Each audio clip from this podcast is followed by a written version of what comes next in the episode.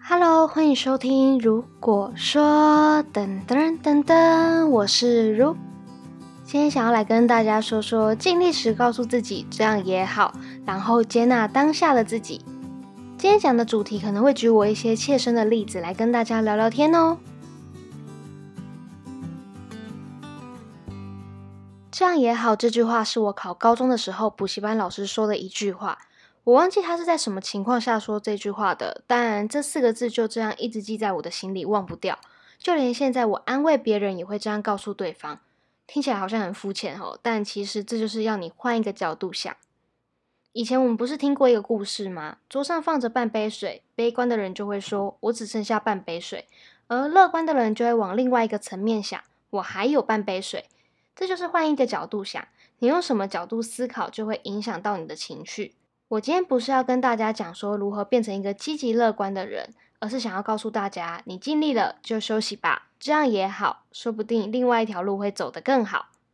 保持乐观和希望啊，原本是一件好事情，但这个社会，你经常会因为一些过度的竞争，或心中的企图心作祟，或是想要追求更高的自我突破，让自己陷入一个身心疲倦的窘境。讲个我自己的小故事好了。刚上大学的时候，我有一个一直很想加入的社团。这个社团是亲善大使团。那亲善大使有分两种，我想去的并不是那种礼仪啊，去国庆日颁奖的那一种。我想去的是有点像是推广学校科系、带营队、带团康的那一种。那你可能问我说，为什么不去选礼仪？诶，我的身高才一百五十四公分，一定直接被刷掉的。OK。虽然我真的有去选过，那青山大使这个社团是我刚进大学的时候，我就觉得我一定要进去里面玩，因为我知道我自己的属性就是喜欢热闹啊，带活动气氛的。而这个社团进去里面是要甄选的，只有大一、大二可以甄选，大概会从一两百个人里面挑选十个人进去。那甄选面试的时候要自我介绍，还有才艺表演。我记得我那时候上台表演乌克丽丽。而我也不知道我到底是哪来的自信，一直对自己有很高的期许，觉得自己一定会入选。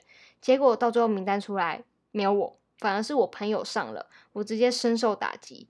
但我就不信邪啊，我就想说我已经努力这么久，然后也准备了这么多，可能是他们不喜欢乌克丽丽吧。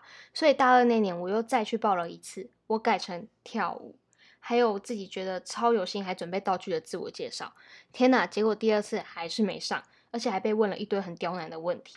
我觉得我会这么难过，可能是因为我没有应征过工作，没有体验被打枪的感觉。我那时候超难过，还哭了很多天，一直不懂，我都已经这么尽力在这边了，怎么还是没有办法进去这个社团？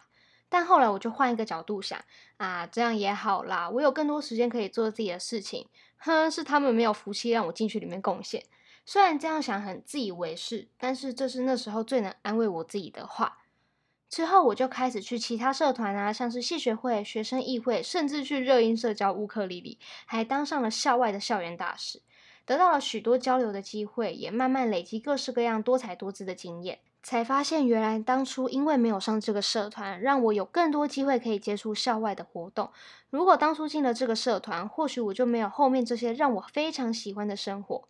我才了解当初遭遇的不顺，这样也好，因为老天爷会开一条新的路给你走，而且说不定还是你更喜欢的。有时候想想啊，这个世界真的很不公平。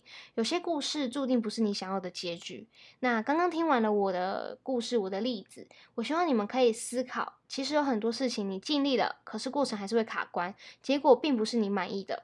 如果你不知道怎么安慰自己，你可以对自己说：“这样也好，说不定老天爷希望你可以多休息一点，希望你可以多思考一下现在的自己可以怎么样提升，还是等待下一个转机的出现。”蓄势待发，让你抓住更好的机会。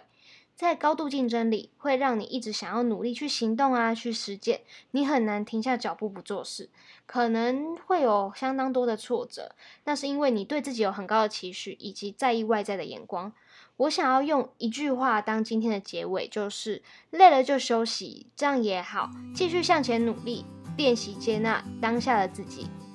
如果喜欢我的 podcast 节目，帮我点个喜欢，并且分享。想要持续追踪我的 podcast，也可以订阅我哦。谢谢你收听这一节。如果说下一集会更精彩，我是如，我们下一个礼拜宇宙再见，拜。